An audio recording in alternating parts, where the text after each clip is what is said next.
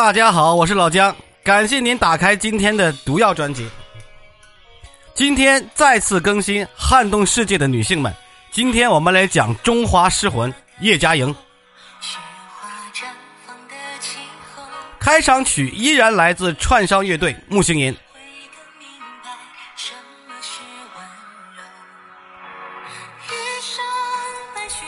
前段时间啊，南方周末推荐了这篇文章。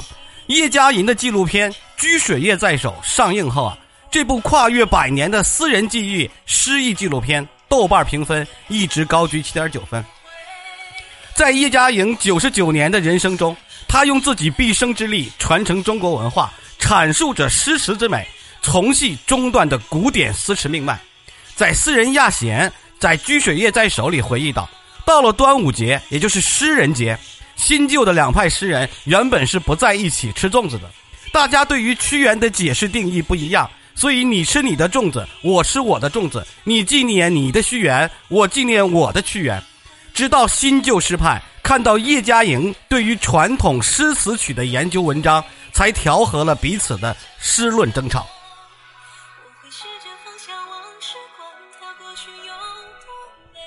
诗魂。穿裙子的事，这些都是外界盛赞叶嘉莹的标签。作家白先勇回忆，在台大读书的时候，常常从外文系逃课去听叶先生的课。他称叶嘉莹是引导他进入中国诗词世界的人。教书数十载，桃李满天下。叶嘉莹在人生的晚年卖掉京津两处房产，又把自己的稿费、版税收入悉数捐出，累计捐赠了三千五百六十八万元。在南开大学设立了嘉陵基金，为传统文化留下了浓重的一笔。在接受新疆《新京报》的采访的时候，叶嘉莹提及导演起掬水月在手很有诗意啊，捧起水来，水里有月亮的倒影，但那不是真实的自己，只是水中的一个影子。他是中国古典诗词研究专家，受聘于台湾大学、哈佛大学等多所大学的客座教授。他是2015到2016年度。影响世界华人大奖终生成就奖的获得者，福与臣、名与利都不是所他追求的东西。他的一生的愿望就是为年轻人开一扇门，将美好的吟诵传颂下去。在一九四五年，叶嘉莹毕业于北京辅仁大学，注意是北京辅仁大学，不是台湾那个。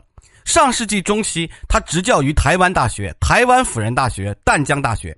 一九六九年，叶嘉莹迁居到了加拿大温哥华，受聘了不列颠尼亚大学的终身教授。一九九一年，当选为加拿大皇家学会中国古典文学院士。从一九七九年起，他每年利用假期回国讲学。二零一三年，因为年老不能在岳阳奔波，决定正式回国，定居了南开。叶嘉莹的一生经历了很多苦难和不幸，但是在外人看来，她却一直保持着乐观平静的态度。现在有一些年轻人啊，因为一时短浅的功利和物欲所蒙蔽，而不能再认识诗歌对人心灵和品质的提升作用，这是一件让人十分遗憾的事情。如何把这种遗憾的事加以弥补，这是叶嘉莹多年来的愿望。一九四八年，她随丈夫渡海来台，在白色恐怖下，丈夫因为思想问题入狱。几年之后出狱，她却因为长期的囚禁，性情扭曲，动辄暴怒。为老父啊，还有读书的两个女儿，她辛苦的教书，维持了整个家庭。王安石的《拟寒山拾得》把她从悲伤中提振了起来。众生造粽叶，各有一机抽。这一句如当头棒喝。他把要精神的感情完全杀死了，于是呢，他就不再烦恼了。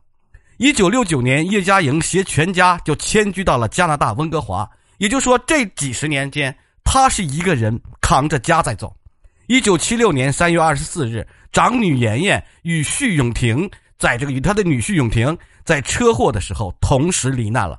又给了他沉重的打击。料理完女儿女婿的后事，他闭门不出，日日哭泣，写了十首哭女儿的诗：“平生几度有颜开，风雨逼人一世来。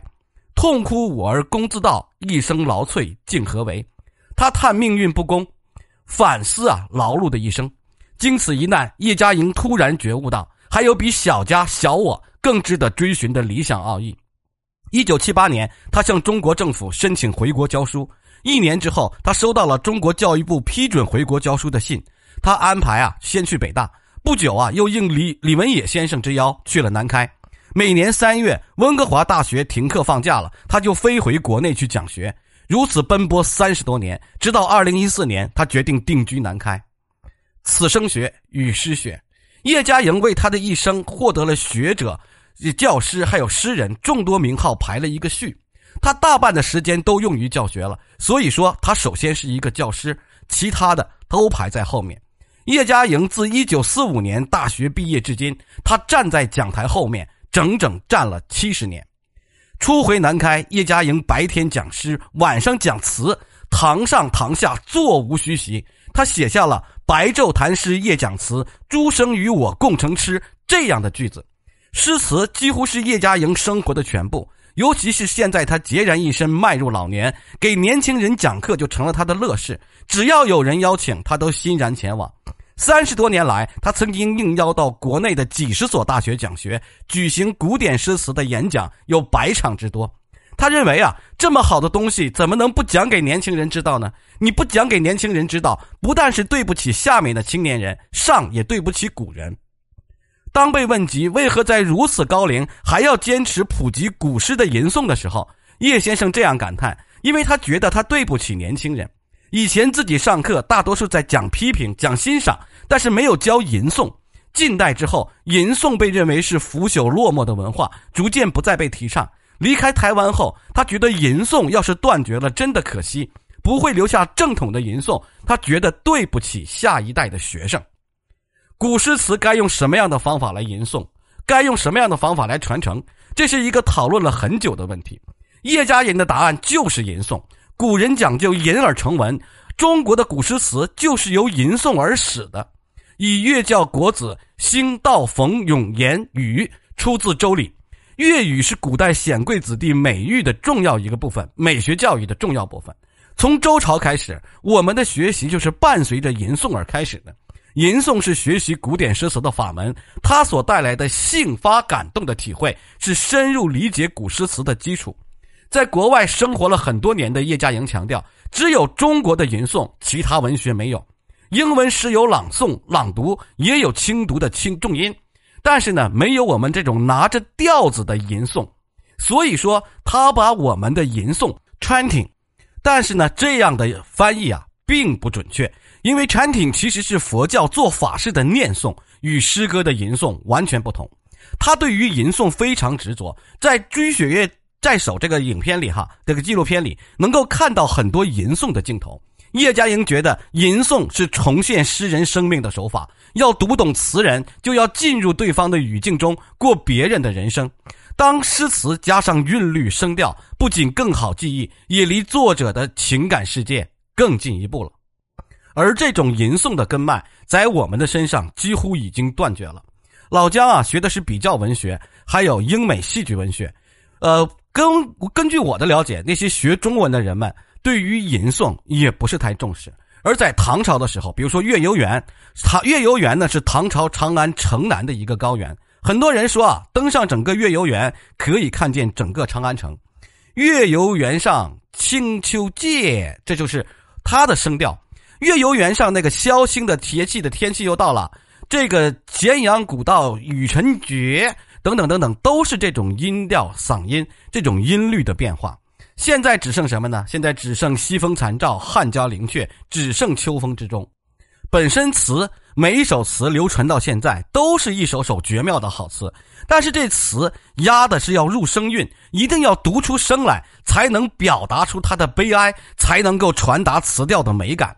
一首完整的诗，它有字形、字音、字义三方的美，还有呢词呢，它就有声韵之美。你不能把任何一中的美感性质给去掉。